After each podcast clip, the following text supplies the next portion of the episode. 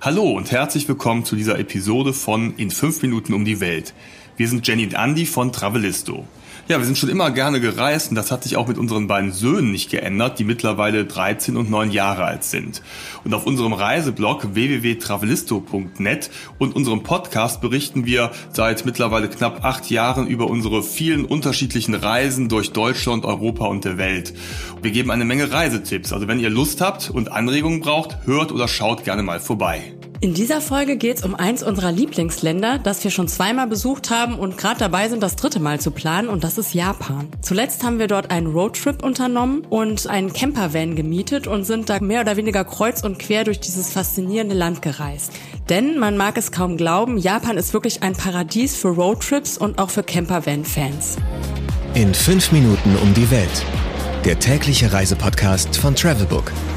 Heute geht's nach Japan. Entweder oder. Schnelle Fragen in 30 Sekunden. Auto oder öffentliche Verkehrsmittel? Auto bzw. Camper, denn so kommt man überall hin. Pärchen oder Familienurlaub? Naja, ich Sag könnte, nichts Falsches. könnte mir auch vorstellen, mit dir alleine da Ja. Wir waren ja auch schon mal in Tokio, aber Das jetzt stimmt. in diesem Fall Roadtrip mit der Familie. Entspannung oder Abenteuer? Ganz klar Abenteuer. Kultur oder Party? Wenn wir mit der Familie unterwegs sind, ist immer Party angesagt, aber ich würde jetzt sagen Kultur. Teuer oder günstig? Günstiger als man denkt. Highlights, Lowlights, Must-Sees. Die Travelbook-Tipps. Was ist ein Highlight?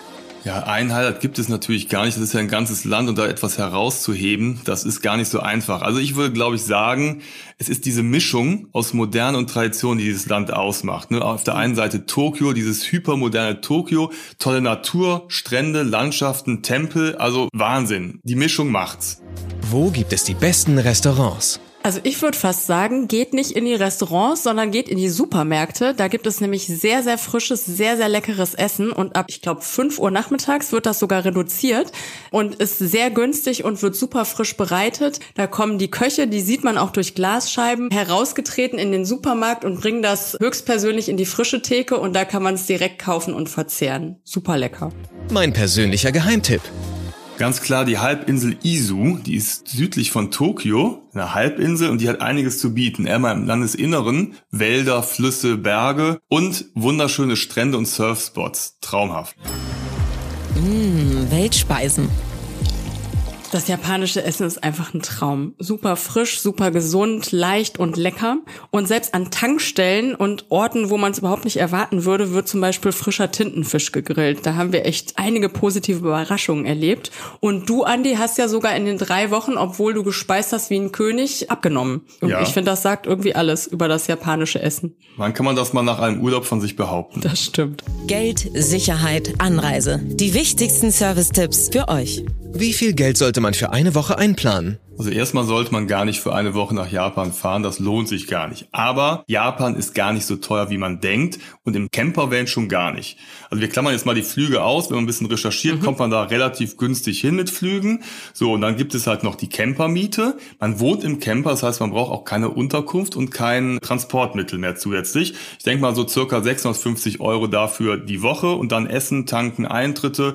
Summa summarum kommt man so auf 1200 Euro pro Woche. Damit kommt man schon ganz gut aus. Blitzkurs Sprache.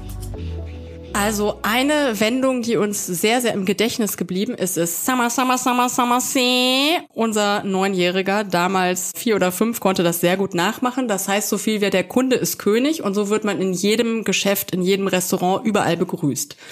Eine andere Vokabel, die sehr hilfreich war für uns, war die Vokabel Deutzu. Das heißt nämlich Deutsch. Und immer wenn wir gefragt wurden, Americano, konnten wir antworten Deutzu. Do's and Don'ts.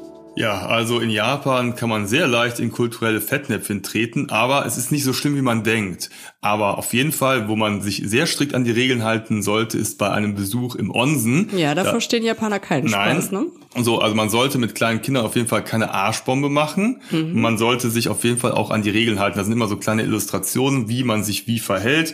Leise sein. ne? Handtuch auf dem Kopf tragen. Genau. Und Warum äh, auch immer. Tattoos bedecken, wenn man welche hat.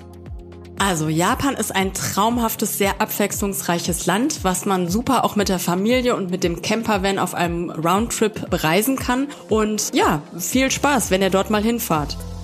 15 Sekunden Auszeit.